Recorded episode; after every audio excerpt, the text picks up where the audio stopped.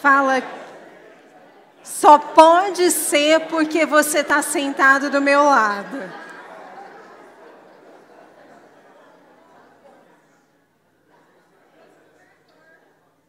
Tem gente rindo muito. Eu não sei se é de alegria ou se é de zoeira.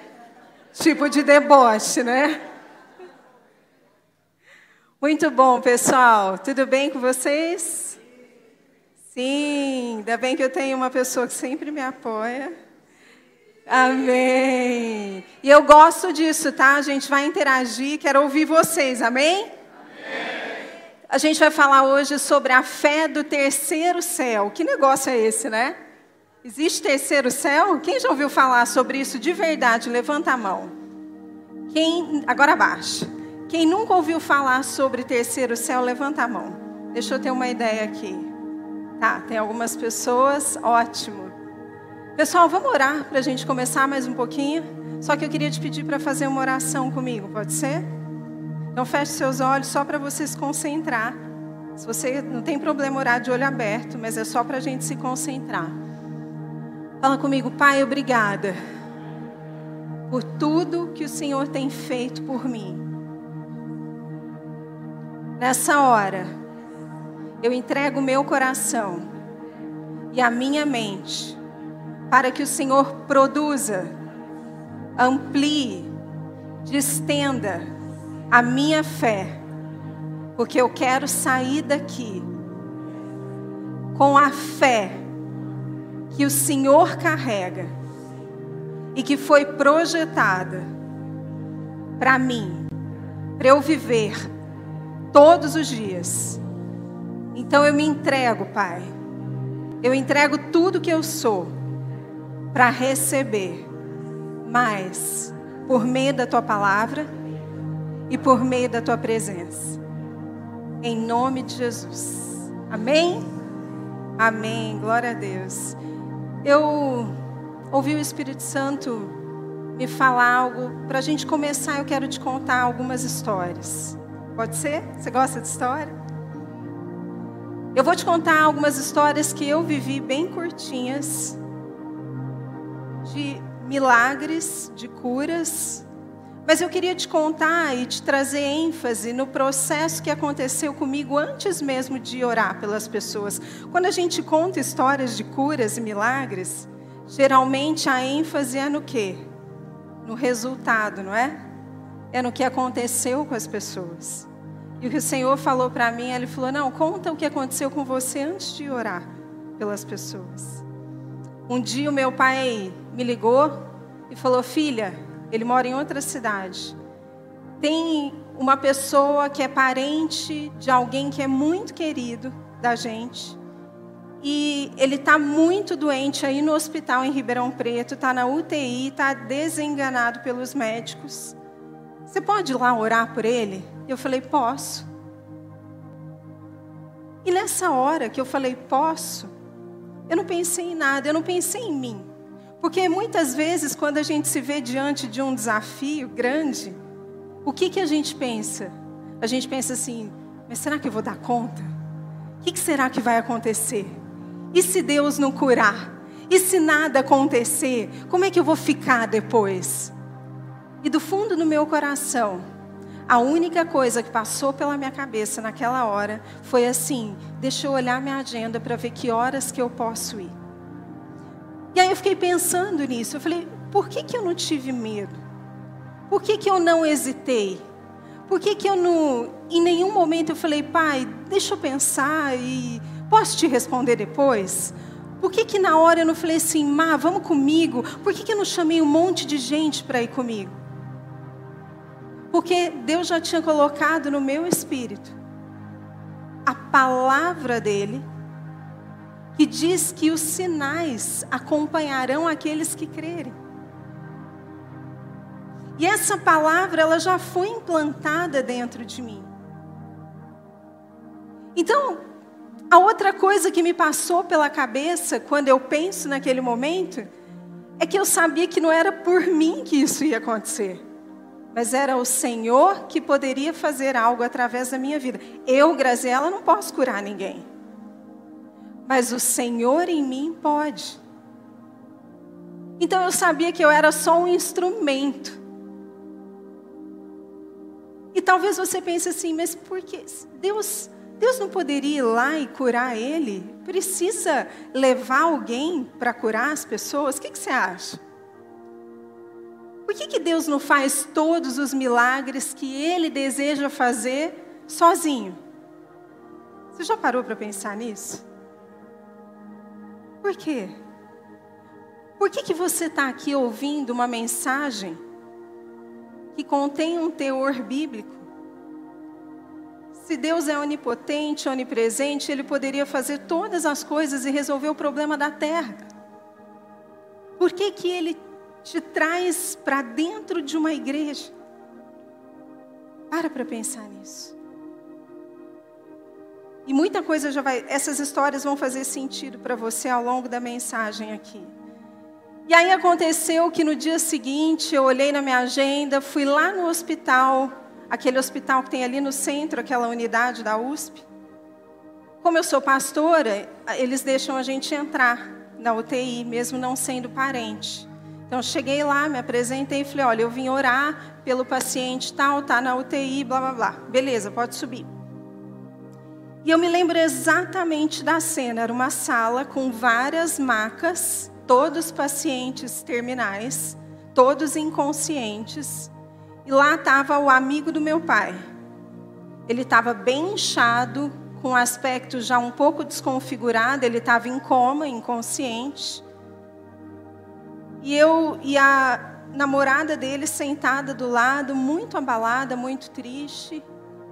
E ela ficou quietinha. Eu falei: Eu vim orar, eu sou fulana de tal. Ela falou: Ah, eu sei, teu pai me falou. Falei, posso ficar à vontade aqui? Posso orar? Ela pode ficar à vontade, faz o que você quiser. Ela falou, eu falei, amém. E aí eu orei, chamei ela para orar junto, fui embora. Fui embora com uma certeza no meu coração de que aquilo que era a vontade do Senhor seria feito. Eu não saí de lá chateada, eu não saí de lá frustrada, eu não saí de lá avaliando se a minha performance foi boa ou não, porque eu não fui lá performar. Eu só fui lá pela fé. Pela fé de uma palavra que já havia sido implantada no meu espírito e no meu coração. E eu entreguei aquilo que eu podia entregar, que era o quê? A minha fé por meio da oração. Uma semana depois, o meu pai me liga todo feliz e já tinha. Ele, sabe quando a pessoa te liga e ela já mandou um WhatsApp? Então ele me ligou e falou assim: abre teu WhatsApp, abre teu WhatsApp. Era a foto do cara no quarto do hospital, não mais na UTI, sorrindo com outra aparência completamente diferente. Eu não sei se essa cura aconteceu naquele momento, eu não sei, não importa. O que importa é que essa história produziu em mim mais fé do que eu tinha. Porque se foi, se eu fiz parte de um conjunto de pessoas que oraram, glória a Deus por isso. Mas uma coisa eu sei, quando eu fui lá, eu fui porque eu cria no que a palavra de Deus diz. E eu fui simplesmente para obedecer aquilo que o Senhor fala ore pelos enfermos e cure eles. Amém? Aí me lembrei de uma outra história de uma moça que congregava aqui com a gente há muito tempo atrás. Ela não está mais com a gente. E ela morava, não sei se mora ainda, no bairro em frente ao meu bairro. E ela me ligou um dia e falou: Pastora, eu tenho uma amiga, uma moça que trabalha comigo, e ela descobriu uma doença raríssima, ninguém sabe. Do nada, ela começou a perder os movimentos do corpo. E ela ficou um tempo no hospital. E agora o médico pediu para levá-la para casa de novo, para ela ter convivência com a família, porque não tem o que fazer, eles não sabem, não, nem eles têm resposta. Será que você podia vir aqui orar por ela, aproveitando que ela está aqui na casa dela e ela mora aqui no bairro pertinho? Falei, claro. Eu não sei você, mas eu amo ir orar pelas pessoas que estão enfermas porque eu creio que Deus pode fazer milagres. Amém? E a gente vai aprender muito sobre isso hoje. E aí eu também me lembro da cena exatamente, até uma condição muito difícil, a moradia dela, e eu cheguei, ela estava deitada numa cama, e ela falava normal, raciocinava normal, mas ela não mexia os membros do corpo. E aí eu fiquei lá um tempo, conversei, conversei para criar conexão, para deixá-la à vontade, também para entender e discernir a atmosfera espiritual daquele lugar. E aí orei com ela. Orei com ela e fui embora para minha casa em paz. Porque eu fiz aquilo que eu podia fazer. Em paz e convicta de que o Senhor pode fazer infinitamente mais do que aquilo que nós pedimos, pensamos ou imaginamos.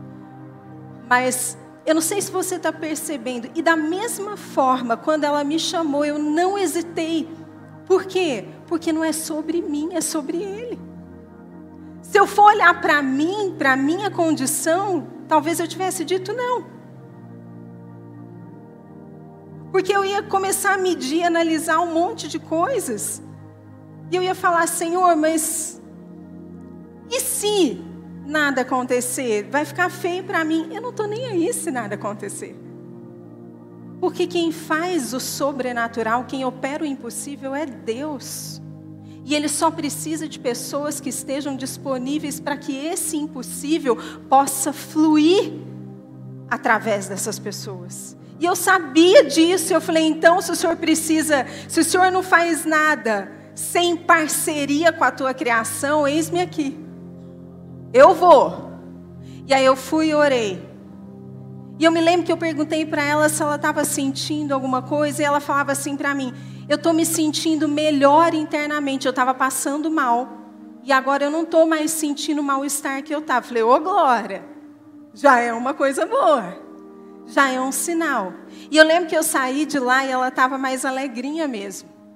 Era como se a esperança tivesse chegado para ela. Muitas vezes, o que nos falta não é fé, é esperança. A gente vai descobrir hoje que a fé só pode operar aonde houver esperança. Pode perceber que quando você não tem esperança, você não acredita. Quando você não tem mais esperança que o teu casamento vai mudar, ou que o teu chefe vai mudar, ou que você vai mudar, você não acredita que pode acontecer um milagre. É ou não é? E eu saí de lá com essa certeza que eu tinha deixado uma semente de esperança.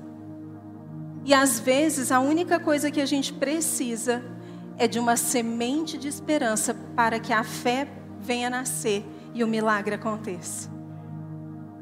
Uma semana depois, mais ou menos uns dez dias, essa moça que era amiga dela, que era daqui, se chamava Cristina. A Paula, as meninas mais antigas vão lembrar de quem é a pessoa. Ela me mandou uma mensagem e falou: Pastora, a fulana de tal está com todos os movimentos funcionando. Falei, glória a Deus. Glória a Deus. Ela falou assim: ela não tem mais nada e os médicos não sabem o que aconteceu. Falei, é, geralmente eles ficam sem saber mesmo, né? E aí eu me lembrei também de uma outra história. Quando a Sara tinha mais ou menos 13 anos, ela foi num passeio da escola, que era tipo um um tracking que eles faziam. Então, eles juntavam turmas de todas as séries e eles iam para uma fazenda para fazer uma trilha que era radical. E cada turma tinha um objetivo a ser cumprido, tinha um mapa. Então, por exemplo, na turma dela, tinha ela de 13 anos, aí tinha mais ou menos o Davi, depois pode me corrigir, umas quatro pessoas, cada uma de uma série, cada um representava uma série e cada um tinha uma função no grupo. E eles tinham um objetivo que era atravessar isso e chegar até o ponto de chegada. Só que isso era realizado numa fazenda muito grande, com canavial em volta. Então, o que, que a escola fez? Ela marcou o perímetro com aquelas fitas amarelas, só para eles saberem que daquelas fitas eles não poderiam passar e que Depois da fita era só canavial, então não tinha nada que fechava realmente a fazenda. E o que, que aconteceu? Na turma da Sara, eu não me lembro exatamente o que, que aconteceu, mas ela se perdeu dos amigos e ficou sozinha. E ela estava na, na função da bicicleta, ela tinha que ir de bicicleta. E ela falou assim que na hora veio aquele medo, mas ao mesmo tempo que vinha o medo, ela falava assim: Eu sei que o Senhor está aqui, que o Senhor vai mandar um anjo para me proteger. E ela começou a orar, orar, orar. E ela falava assim: Mãe, eu olhava, eu não sabia para onde ir, porque tinham muitas entradas. Então, o meu medo era pegar uma estrada que ia levar para outro lugar, porque o menino que estava guiando tinha se perdido dela. E, ela, e só que isso, pessoal, passou pelo menos meia hora quem é mãe sabe o que eu estou falando. Eu não estou nem sabendo, imagina, eu estou lá na minha casa, digo, não estou nem sabendo o que está acontecendo, achando que está tudo seguro, né? E ela falou que ficou uma meia hora sozinha no meio do matagal, num lugar que não tinha cerca, que tinha plantação de canas a perder de vista, que qualquer pessoa poderia passar lá e ver uma menina de 13 anos sozinha, um trabalhador, e aí? E ela falou que ela orou, ela orou, e que ela falava assim: que ao mesmo tempo que o medo tentava pegar ela, vinha uma paz de que Deus estava protegendo ela. Aí, passada essa meia hora, apareceu um grupo de ciclistas, do nada, e chegaram para ela e falaram assim: Você está perdida? Você está perdida? Ela contou a história, falou que estava. Eles: Não, não, vem com a gente. A gente estava andando de bicicleta aqui no canavial e a gente nem sabe por que, que a gente passou aqui que não é a nossa trilha, mas nós vamos te acompanhar até a chegada. E assim foi. E ela ficou protegida aquele tempo. E foi embora. Aí a mãe fica sabendo só na hora que vai buscar o filho na escola. Quase morre do coração, né? Essa parte eu não vou contar, porque essa parte não me faltou fé, me faltou calma, paz. Eu entrei na carne, tô brincando, mas quase. Segunda-feira eu estava lá na escola, 8 horas da manhã, claro para saber o que aconteceu e para dizer que nunca mais a minha filha participar. Não, mas foi bom porque depois eles mudaram todo o esquema, infelizmente, só depois. Mas a questão, por que eu estou te trazendo essa história? Porque na minha casa, nós temos nutrido uma cultura de fé.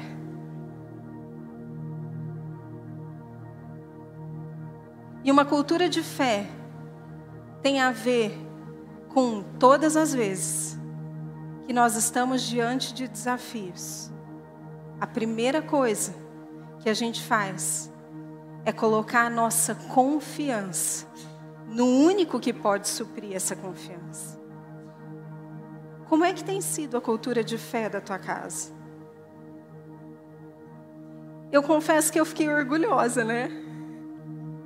Mas ao mesmo tempo eu também me surpreendi porque Primeiro que eu não imaginei que isso ia acontecer com ela. Mas eu também não imaginei que ela ia ter tanta fé. E ela falava assim, mãe, a hora que eu vi aquelas pessoas chegando, eu tinha certeza que eram anjos enviados de Deus. Ao mesmo tempo que eu olhava e que eu não via, que eu não tinha certeza, que eu tinha medo de pegar o caminho errado, eu tinha certeza que Deus estava cuidando de mim, que alguma coisa Ele ia fazer. Por que, que ela tinha essa certeza? Fala assim comigo, porque uma palavra havia sido implantada no coração dela. Amém? O que, que você tem feito com as palavras que Deus tem entregue para você?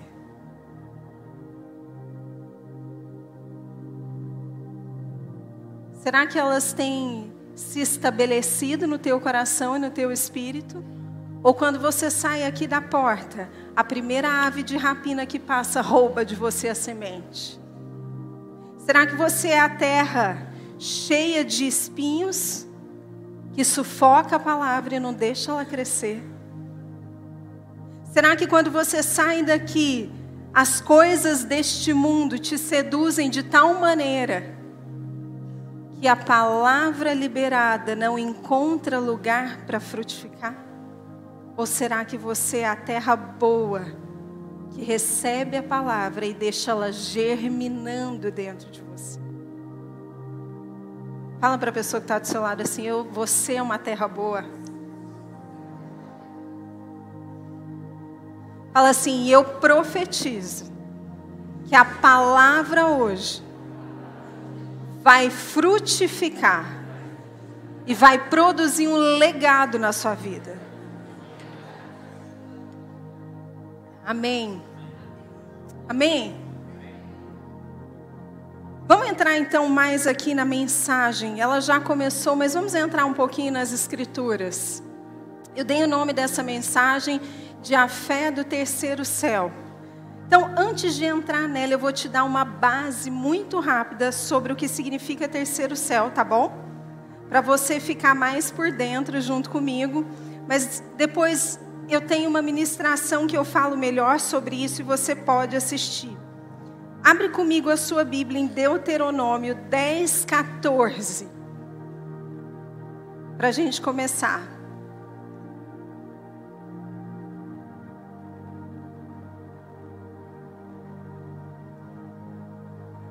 E a palavra diz assim: Ao Senhor, ao seu Deus, pertencem os céus, e até os mais altos céus, a terra e tudo o que nela existe. Percebe que nessa passagem, o autor está dizendo que existem vários céus, e que existem até mais altos céus, e que a tudo pertence a Deus. Quando você vai estudar um pouquinho mais disso, a gente gosta de procurar os originais, porque a partir das tradições que houveram a Bíblia, muitas coisas se perderam. A palavra céu, ela tem a ver com regiões, com esferas, com áreas. Tudo bem? Com dimensões. Então imagina que existem várias dimensões que Deus criou. E ele criou todas essas dimensões, tá? E a Bíblia vai falar de pelo menos três dessas dimensões. Abre comigo em Apocalipse 21, 1. E a gente vai ver agora a dimensão que a gente chama de primeiro céu. Fala comigo, primeiro céu. Aqui em Apocalipse, que é uma das passagens que a gente usa. Então vi um novo céu e uma nova terra, pois o primeiro céu e a primeira terra tinham passado e o mar já não existia. Essa visão ela tem a ver com uma visão natural. O primeiro céu, ele tem a ver com esse céu que os nossos olhos naturais podem ver. Então, quando você sai na rua e você vê aquele céu lindo, isso tem a ver com a dimensão natural, que é essa dimensão na qual a gente está inserido fisicamente, tudo bem? Agora abre comigo em 2 Coríntios 12. 2 Coríntios 12, de 2 a 4, o apóstolo Paulo está contando uma experiência que ele mesmo vivenciou. Só que ele conta como se fosse uma outra pessoa. E ele fala assim: Conheço um homem em Cristo que há 14 anos foi arrebatado aonde? Está escrito aí na tua Bíblia, terceiro céu? Terceiro céu. Se foi no corpo ou fora do corpo, eu não sei, Deus o sabe. E sei que esse homem, se no corpo ou fora do corpo, não sei, mas Deus o sabe, foi arrebatado ao paraíso, que também é uma das traduções de céu, a respeito da dimensão celestial. E ele ouviu coisas indizíveis, coisas que o homem não é permitido falar. Então, existe uma dimensão criada por Deus, que é a dimensão do terceiro céu, que a Bíblia diz também que é onde está o trono de Deus. Agora, vem comigo aqui. Não existe um trono físico. Eu imagino que quando você pensa num trono, é claro, o nosso cérebro ele vai fazer associação não é, Davi? Do significado, do referente, do signo. Então ele vai, falei em trono, o que, que vem na tua imagem, na tua cabeça? Uma imagem de um trono de um juiz, não é? Isso é uma figura para dizer que o governo de Deus está sobre todas as coisas, mas ele está numa dimensão acima de todas as coisas, é uma dimensão superior. Amém? Eu sei que ia ser um papo meio de louco, mas já já vai ficar mais normal, tá? Confie em mim. A gente vai passar aqui mais uma meia hora juntos. No final vai valer a pena, porque você vai aprender um pouquinho mais sobre como desenvolver a fé do terceiro céu. Você quer isso? Então tá bom. Agora abre comigo em. Não, vamos ler Daniel. Daniel 10, 12 e 13. Fala assim. E ele prosseguiu: Não tenha medo, Daniel. Desde o primeiro dia em que você decidiu buscar entendimento e humilhar-se diante do seu Deus, suas palavras foram ouvidas e eu vim em resposta a elas. Daniel está tendo uma conversa com um anjo. Aí continua lendo, mas o príncipe do reino da Pérsia, que me resistiu 21 dias, então Miguel, um dos príncipes supremos, veio em minha ajuda, pois eu fui impedido de prosseguir ali com os reis da Pérsia. Essa é uma passagem que ilustra um, um acontecimento espiritual que acontece na região que a Bíblia vai chamar, ou que a gente vai entender como segundo céu. É essa dimensão aonde anjos, principados e potestades governam, eles operam ali. Tudo bem? Então nós temos o primeiro céu, que é o céu que a gente vê, o segundo céu, aonde estão os principados e potestades e regiões dessas regi regiões celestiais e hostes da maldade, e a gente tem o terceiro céu, aonde está o trono de Deus, ou aonde Deus está governando todas as coisas, tá bom? Grava aí esse entendimento, porque vai ficar, vai ser importante para te dar a base. Agora, vai comigo para João 4. Vamos ler bastante aqui a Bíblia nesse comecinho. João 4, 46. Enquanto você abre a Bíblia, você que já abriu, olha para a pessoa do seu lado e fala assim: Você já leu a Bíblia hoje? O que, que Deus falou com você na leitura da palavra? Tem gente que está assim, ó.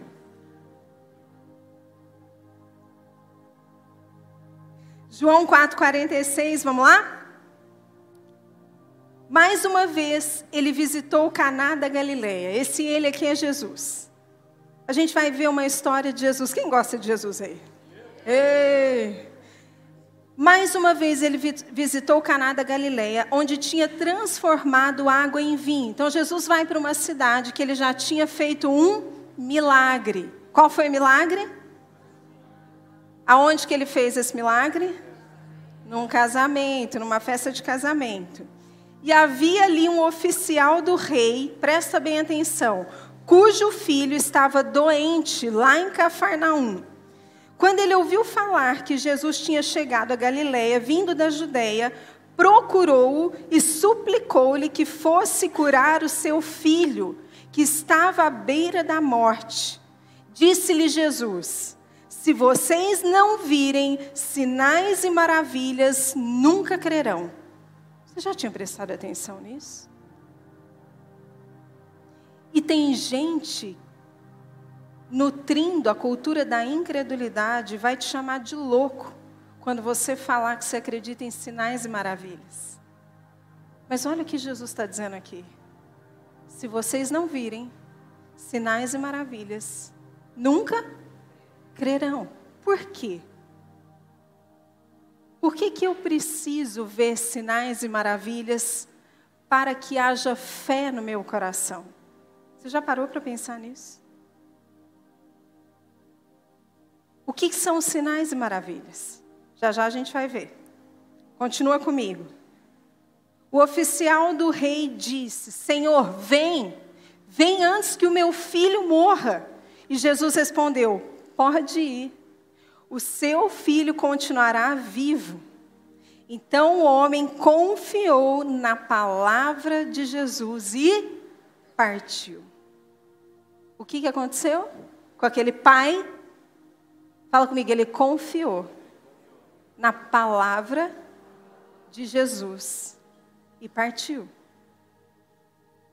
No começo de março, desde o começo de março, eu tenho compartilhado com alguns aqui, não sei se falei já com a igreja, mas a gente tem falado que o Senhor trouxe para a gente que Ele nos colocaria numa nova temporada de fé. E desde então, desde o momento que nós ouvimos essa palavra, nós acolhemos ela para que nenhuma ave de rapina roubasse. E a gente tem andado em fé.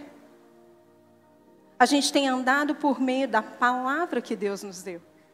E eu quero te provocar a pensar assim: como é que a gente anda em fé? O que, que é andar em fé? O que, é andar em fé, gente? Ah, andar em fé é ficar declarando que eu creio, eu creio, eu creio, eu creio. Isso é andar em fé? O que é andar em fé? Se alguém chegasse para você, se uma criança chegasse para você agora mesmo e te perguntasse assim: o que é andar em fé? O que você explicaria para ela? Hã?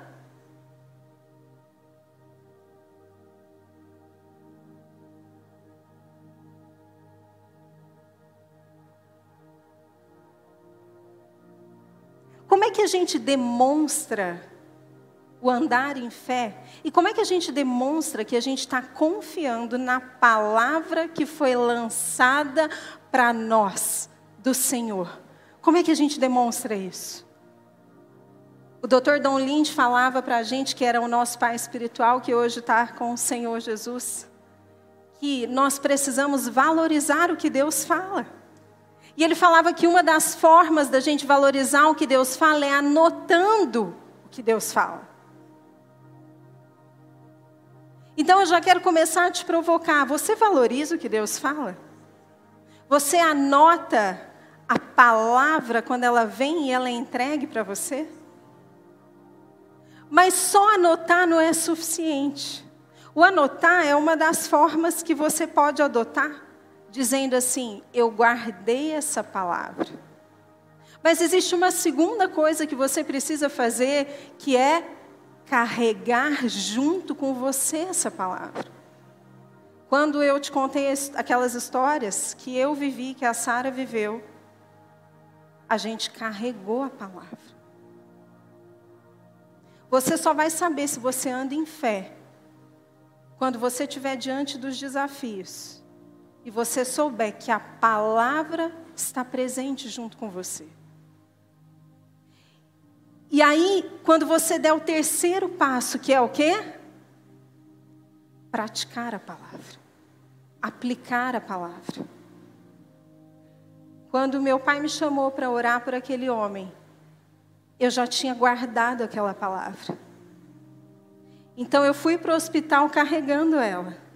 E eu cheguei lá diante dele, eu apliquei, eu depositei nele a palavra que Deus havia me entregue a respeito de orar pelos enfermos e eles seriam curados.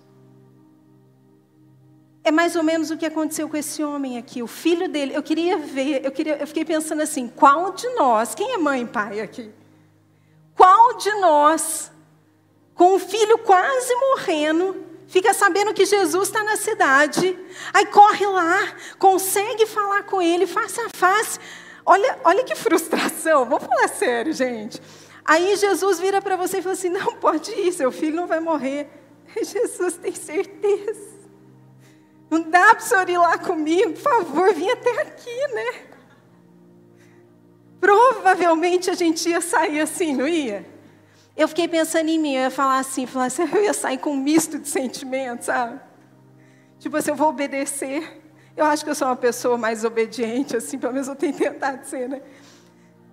Mas esse homem confiou na palavra e foi. E olha o que a Bíblia diz. Estando ele ainda a caminho, os seus servos vieram ao seu encontro com notícias de que o menino estava vivo. Quando quando eu e você confiamos na palavra de Deus, antes mesmo da gente chegar no lugar, o Senhor já vai enviando notícias de que aquilo que Ele falou já produziu resultado. Você já vivenciou alguma situação assim? Amém. Para para pensar. Vamos continuar lendo. Quando perguntou, ele ainda foi checar, né? Tipo a gente.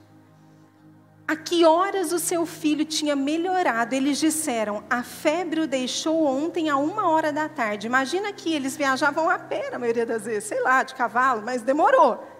E ele virou e falou assim: então o pai percebeu que aquela hora fora exatamente a hora em que Jesus lhe dissera: o seu filho continuará vivo. Exatamente na mesma hora. Gente, mas o mais incrível é que talvez esse pai estava achando que o maior milagre que ele ia viver era o filho dele ser curado. E não era.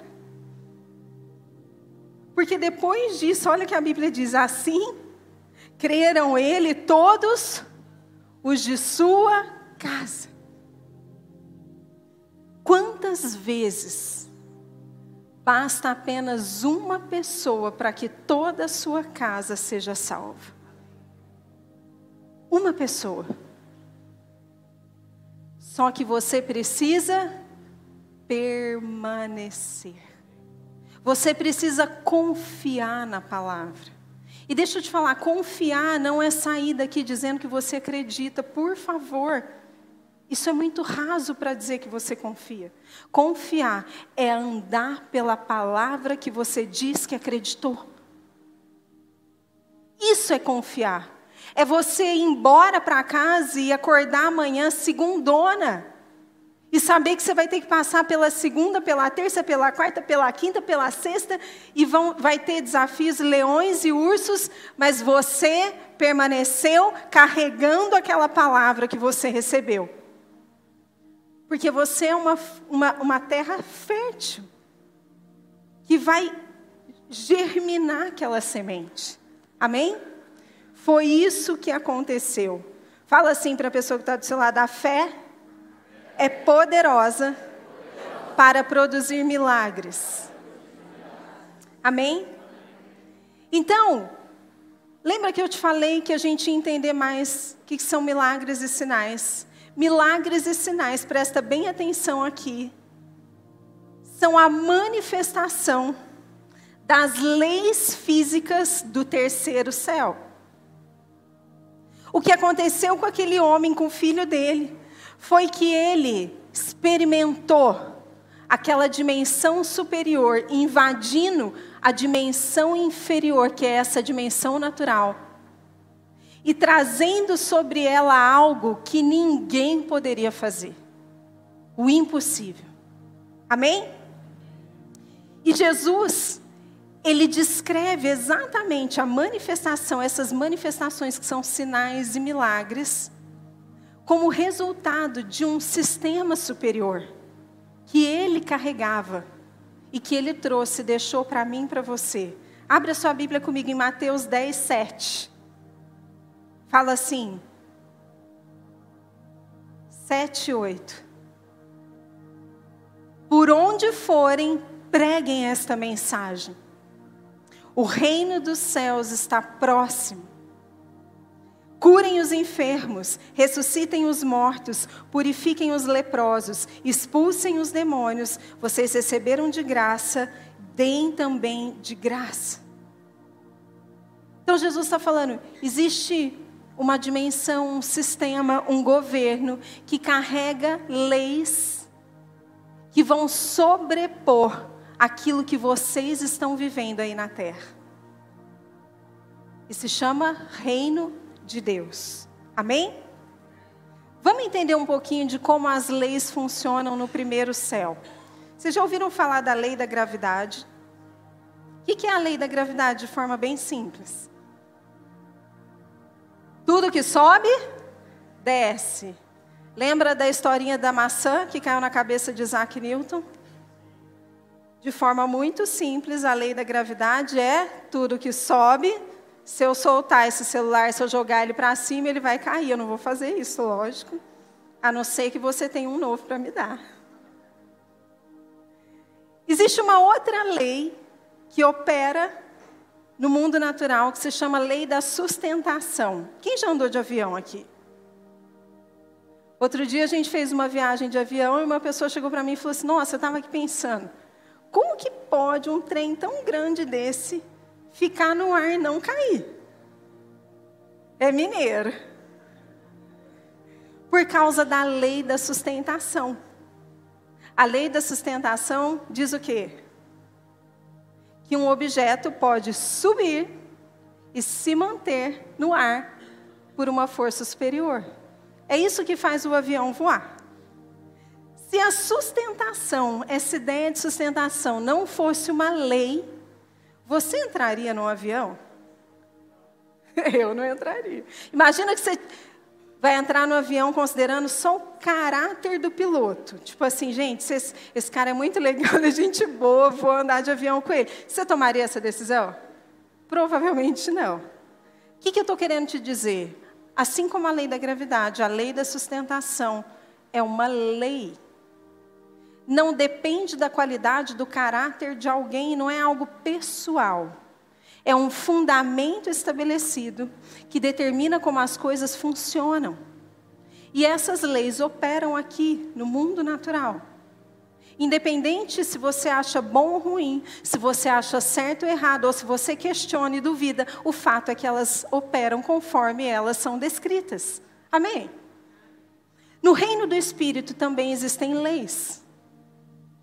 E assim como a lei da gravidade é uma lei, independente da sua opinião, no reino do Espírito existe a lei do Espírito de vida. E eu vou te mostrar isso. Abre comigo a tua Bíblia em Romanos 8, 1 e 2. A palavra diz assim: portanto, agora não há condenação para os que estão em Cristo Jesus, porque por meio de Cristo Jesus, a lei do Espírito de vida nos libertou da lei do pecado e da morte. Olha como o apóstolo Paulo, ele afirma que existe uma lei superior que nos liberta. É por isso que eu e você, a gente não é mais escravo do pecado. Porque existe uma lei superior que sobrepôs a lei que nos condenava. Que lei é essa? Do Espírito de vida por causa de Jesus. Amém? Então, vamos fazer um resumo rapidinho aqui. A gente tem a lei da gravidade, que é o quê? Tudo que sobe, desce. Ou tudo vai cair, vai voltar para a terra. A lei da sustentação qualquer, é?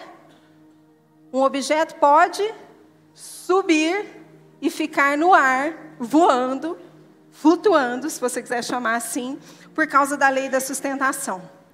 E a lei do Espírito de vida, o que, que ela faz? Fala comigo. Ela promove milagres, maravilhas e sinais sobrenaturais. Sobre o natural. Está percebendo o que é essa palavra? Está acima do natural. Abre a sua Bíblia em Lucas 6,38 comigo. Eu falei que a gente ia ler bastante, mas a gente já está indo para o final. Eu estou dentro aqui da meia hora que eu te falei que a gente ia ter juntos. Eu vou te mostrar uma lei do terceiro céu, uma lei que opera lá na dimensão superior e que Jesus nos ensinou para que a gente pudesse trazê-la para a terra, para que a gente pudesse vivê-la. Tudo que Jesus te ensina, Ele te ensina com o propósito de que você viva essas palavras que Ele está ensinando. Que você acolha essa palavra, carregue ela e aplique ela. Amém? Fala comigo, acolha, carregue e aplique. Amém? Olha o que fala em Lucas 6,38. Deem e lhe será dado uma boa medida calcada, sacudida e transbordante será dada a vocês. Pois a medida que usarem também será usada para medir vocês. Olha o que, que essa lei determina. Ela determina duas coisas. Se você der, o que, que vai acontecer? Você vai receber. Amém? Você já deu alguma coisa e recebeu outra coisa depois? Provavelmente. A segunda coisa que essa lei determina é que a mesma medida que você usar para dar, é a medida que Deus vai usar para fazer transbordar em você. Então imagina que eu tivesse pego essa caneca aqui e enchesse ela de moedas e te entregasse. Deus ia pegar a mesma caneca, ia usar ela como medida para me devolver. Não necessariamente o que tinha dentro, mas é a medida. Ele não está falando que é o que eu dei que volta para mim. Ele está falando que é a mesma medida. Amém? Você já parou para pensar que essa é a lei da prosperidade? E olha que interessante, essa lei não começa assim, receba, para você depois dar, que você vai receber de novo. Se ela começasse assim, a gente ia ficar em desvantagem. Por quê? Porque a gente ia ter que ficar esperando receber alguma coisa para poder dar. Mas Deus fala o quê? Dê primeiro. Essa é a lei que opera a generosidade. Hoje eu quero te desafiar. Você vai aprender algumas coisas aqui. A viver a realidade do terceiro céu. Só que você vai ter que acolher a palavra que está sendo liberada sobre a sua vida, carregar ela com você e aplicar. E eu posso te garantir uma coisa: é uma má notícia, mas eu estou te prevenindo. Quando você sair daquela porta, tem um cara esperando para roubar a tua semente. Mas você vai sair com ela bem abraçadinha, vai falar: daqui você não tira, queridão. Amém? Fala para ele, daqui você não tira, queridão.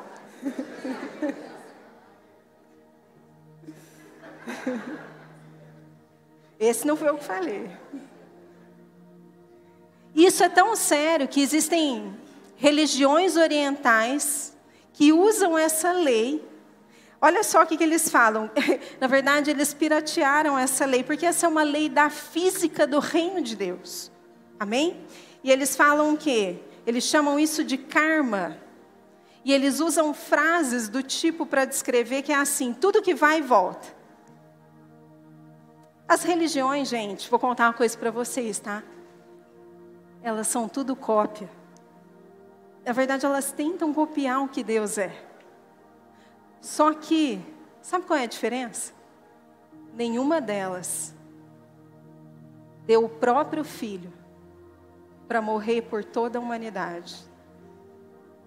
Por isso que viver o evangelho não é uma religião.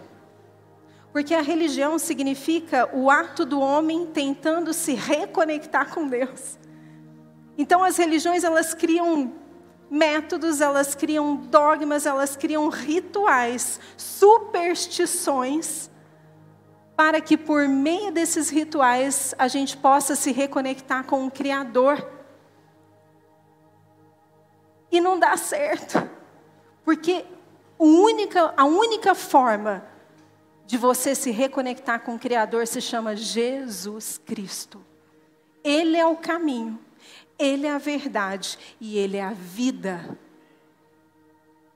E foi o único, o único que deu a sua vida para que você pudesse se reconectar com Deus. Você não precisa fazer nada, porque Ele já fez tudo. Ele deu a vida dele para que eu e você tivéssemos acesso de novo ao nosso Pai Criador. Amém? Então, o Evangelho é um relacionamento que eu e você cultivamos com esse Jesus e com esse Pai que foi trazido de volta para a nossa vida. Amém? Isso tem que estar muito claro, essa semente tem que brotar no teu coração.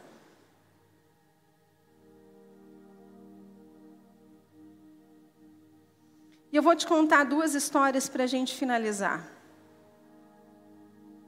Você lembra daquela passagem que Jesus colocou os discípulos num barco e mandou eles para o outro lado do mar, da Galileia? Aí estava chovendo muito, e aí de repente ele aparece andando sobre as águas. E eles assustam, a Bíblia diz que eles ficam super assustados, por quê? Porque eles pensam que é um fantasma.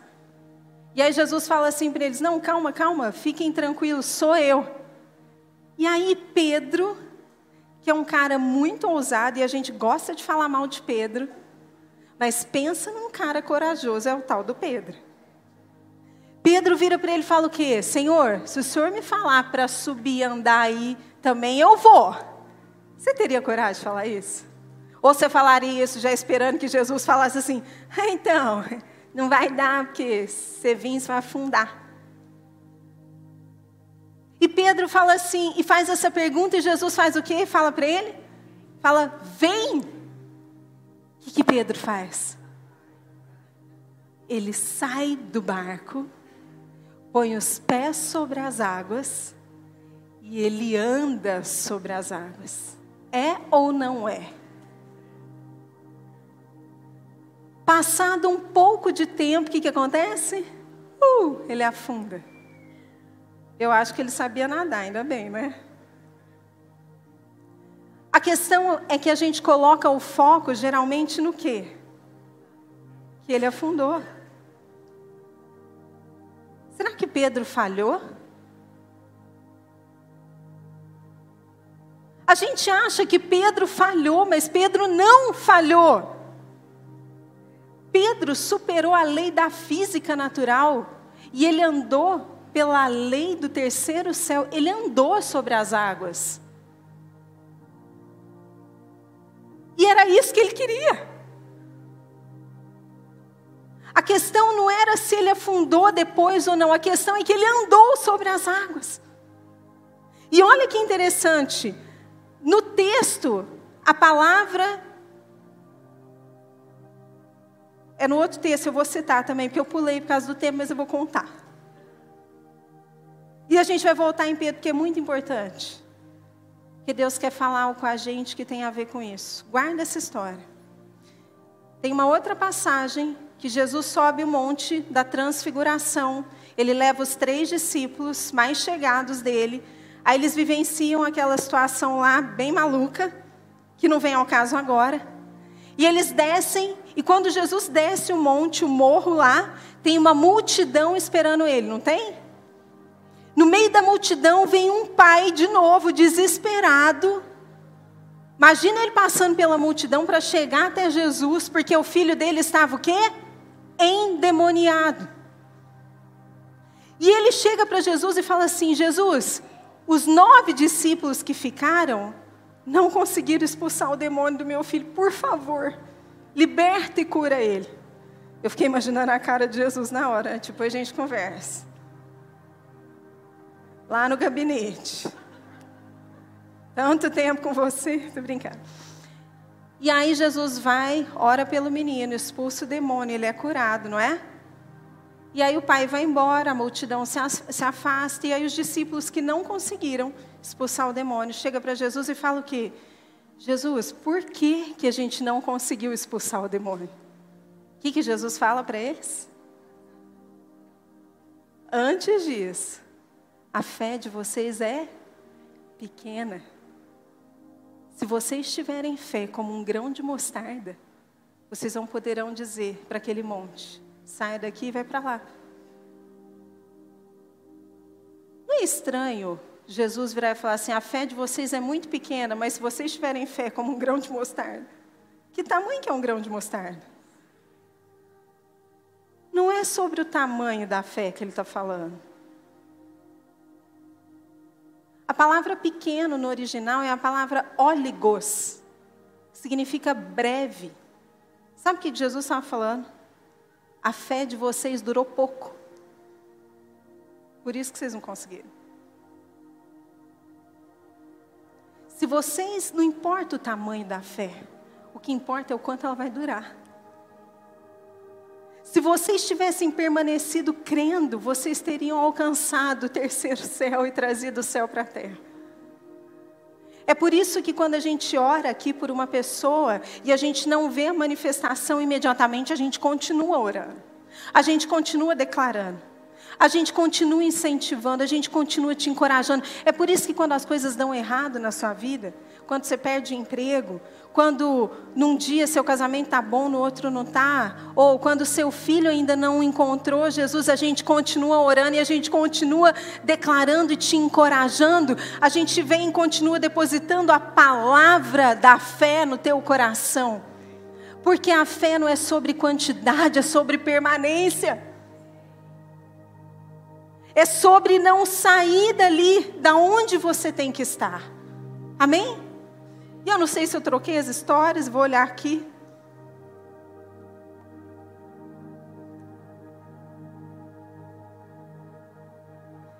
Mas eu quero que você volte na história de Pedro comigo. O coitado do Pedro, se ele soubesse, aliás, ele deve estar ouvindo lá do, do seio de Abraão, da onde ele está lá agora, na nuvem de testemunhas. Ele deve estar ouvindo quantas vezes a gente xingou ele, a gente achou que ele era um fraco porque ele afundou, mas posso te dizer, do fundo do meu coração, eu fiquei pensando, imagina o tamanho, o tanto que a fé de Pedro cresceu quando ele voltou para o barco. Que ele pode dizer assim: Eu andei sobre as águas. Fui a única pessoa depois de Jesus. Você já andou? E você acha que a sua fé é maior que a dele? Está entendendo? A questão é que ele teve coragem de sair do barco. Talvez você nunca tenha andado porque você não teve coragem de sair do barco. A questão não é se você pode andar ou não sobre as águas, a questão é até quando você vai ficar dentro do barco. Porque você só vai saber se você pode andar sobre as águas se você sair do barco.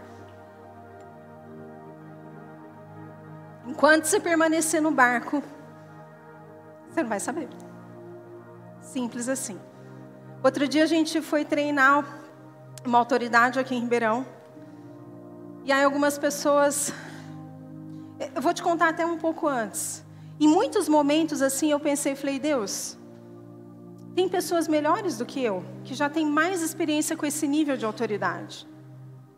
Eu tenho treinado pessoas que têm um nível de senioridade alta, mas os, os, as, as, palavras que eu havia recebido antes do dia D eram tipo assim: mas ó, essa autoridade é muito inteligente. Estuda tudo que você pode imaginar. Qualquer assunto que você levar, ele já vai saber. Imagina isso na minha cabeça. E eu assim, falando, Jesus, sai para lá, Satanás. E essa pessoa falando assim, outra coisa, ele não presta atenção, ele vai ficar, você vai ficar falando e ele vai ficar no celular, mas não liga não, porque ele é assim. Eu, nossa, que, que coisa boa, né? Tipo assim, ou eu vou e vai dar tudo certo, ou vai ser um caos mesmo, né? E eu confesso para você que em alguns momentos eu pensei em convidar outra pessoa para ir no meu lugar. Mas havia dentro de mim uma certeza, porque havia uma palavra que já havia sido liberada sobre a minha vida para esta situação. Eu me apeguei à palavra. E, gente, do fundo do meu coração, os pensamentos passavam só que a sensação que eu tinha era de extrema confiança e paz. Porque a palavra já havia sido implantada e eu já tinha colhido ela dentro de mim. E eu falei: eu não vou chamar, não, vou eu. Vou eu, porque Deus está comigo. E eu vou me preparar, vou fazer a minha parte. E quando eu chegar lá, a graça de Deus vai tomar o ambiente porque eu carrego comigo. Amém? Eu carrego a presença, você carrega. E aí eu cheguei lá. Depois de uma hora e meia de atraso. Imagina só. Se fosse em outra situação, eu já ia estar sem esperança. Ai, vou ter que diminuir o tempo e agora tudo que eu programei vai mudar. Gente, eu estava tão em paz. Falava, vai fluir do jeito que tem que fluir. E a pessoa chegou assim, acho que chegou meio apreensiva, porque estava atrasada, de cara fechada, né? Você está esperando a pessoa chegar toda parte, putz, ainda chega de cara fechada. Mas tudo bem. Na hora eu pensei assim: o Senhor me deu o dom para conectar com as pessoas, então por causa dele eu vou conectar. E foi uma benção. Ele não ficou no celular nenhuma vez. Participou o tempo inteiro. Nós ficamos três horas juntos as três horas interagindo. Interagindo, fazendo exercício, perguntando, compartilhando, acrescentando. E de todos os temas que eu levei, eram em média cinco, só um ele conhecia. E aí depois ainda me mandou mensagem: Você me manda aquele livro que você falou que eu vou ler? Uhum. Que é o livro da Juliana. Por quê? Porque eu fui com fé. Amém?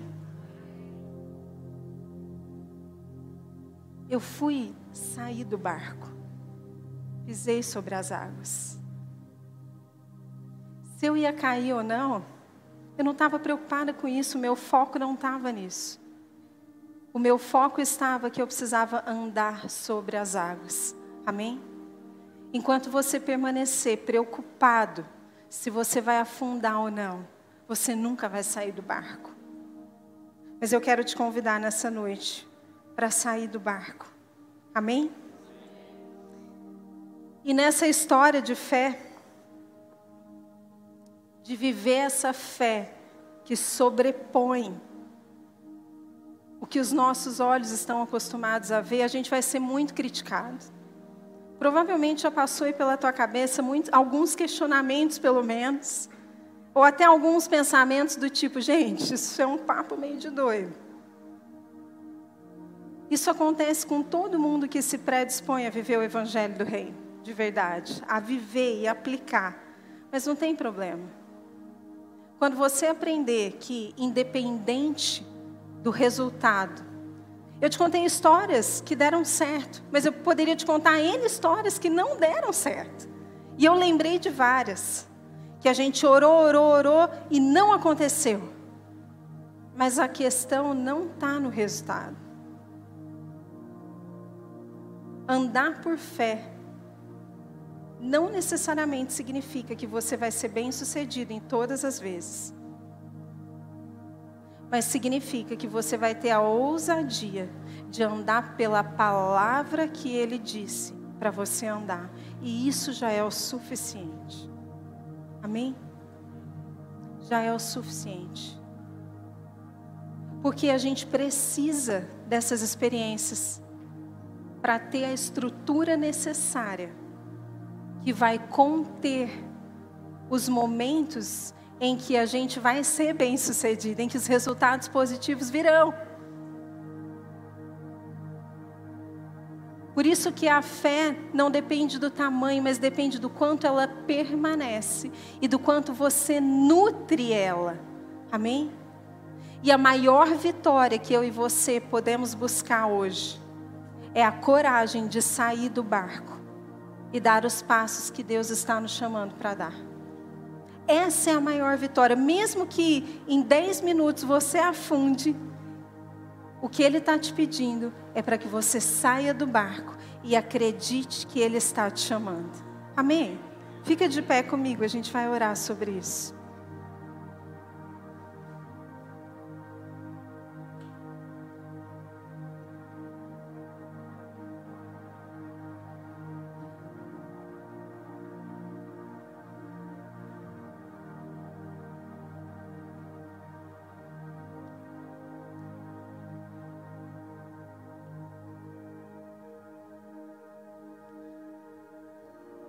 Sabe, eu e você precisamos estar em ambientes que nos geram esperança. Porque a palavra de Deus diz que a fé, o que, que fala em Hebreus 11:1? A fé é a certeza das coisas que, que se esperam.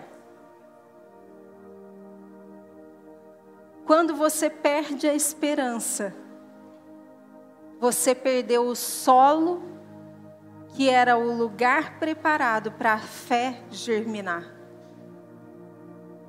E eu queria muito que você saísse com algo daqui hoje também. A esperança é aquilo que a gente sente. A fé é aquilo que a gente vê. Você já parou para pensar nisso?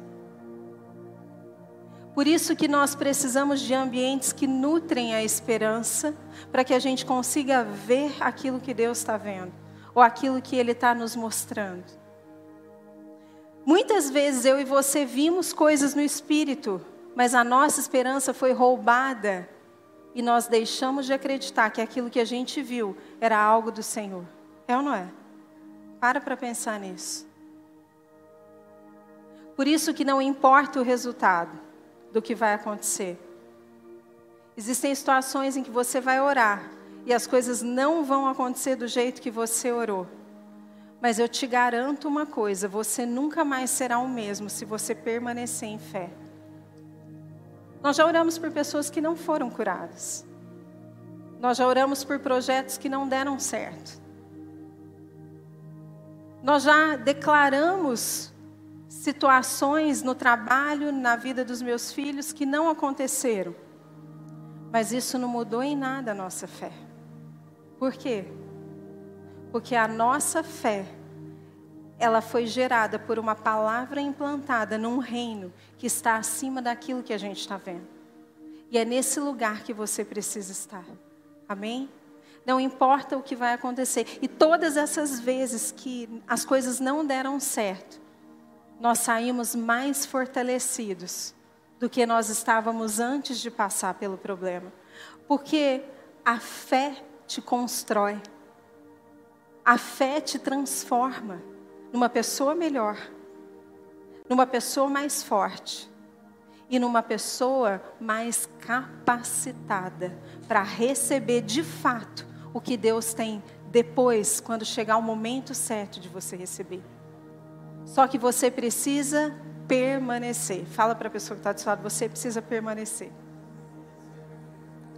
Você precisa ser consistente. Porque o seu problema, fala para ela, não é falta de fé, é inconstância.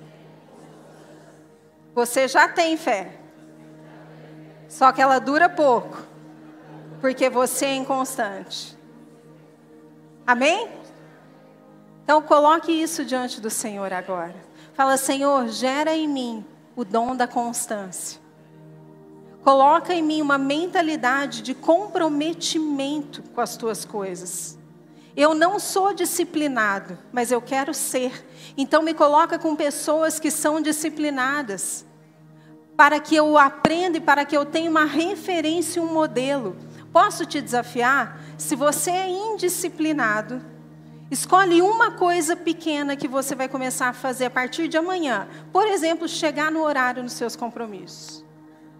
E eu te desafio, se isso não vai crescer e vai produzir a dimensão do céu sobre a sua vida.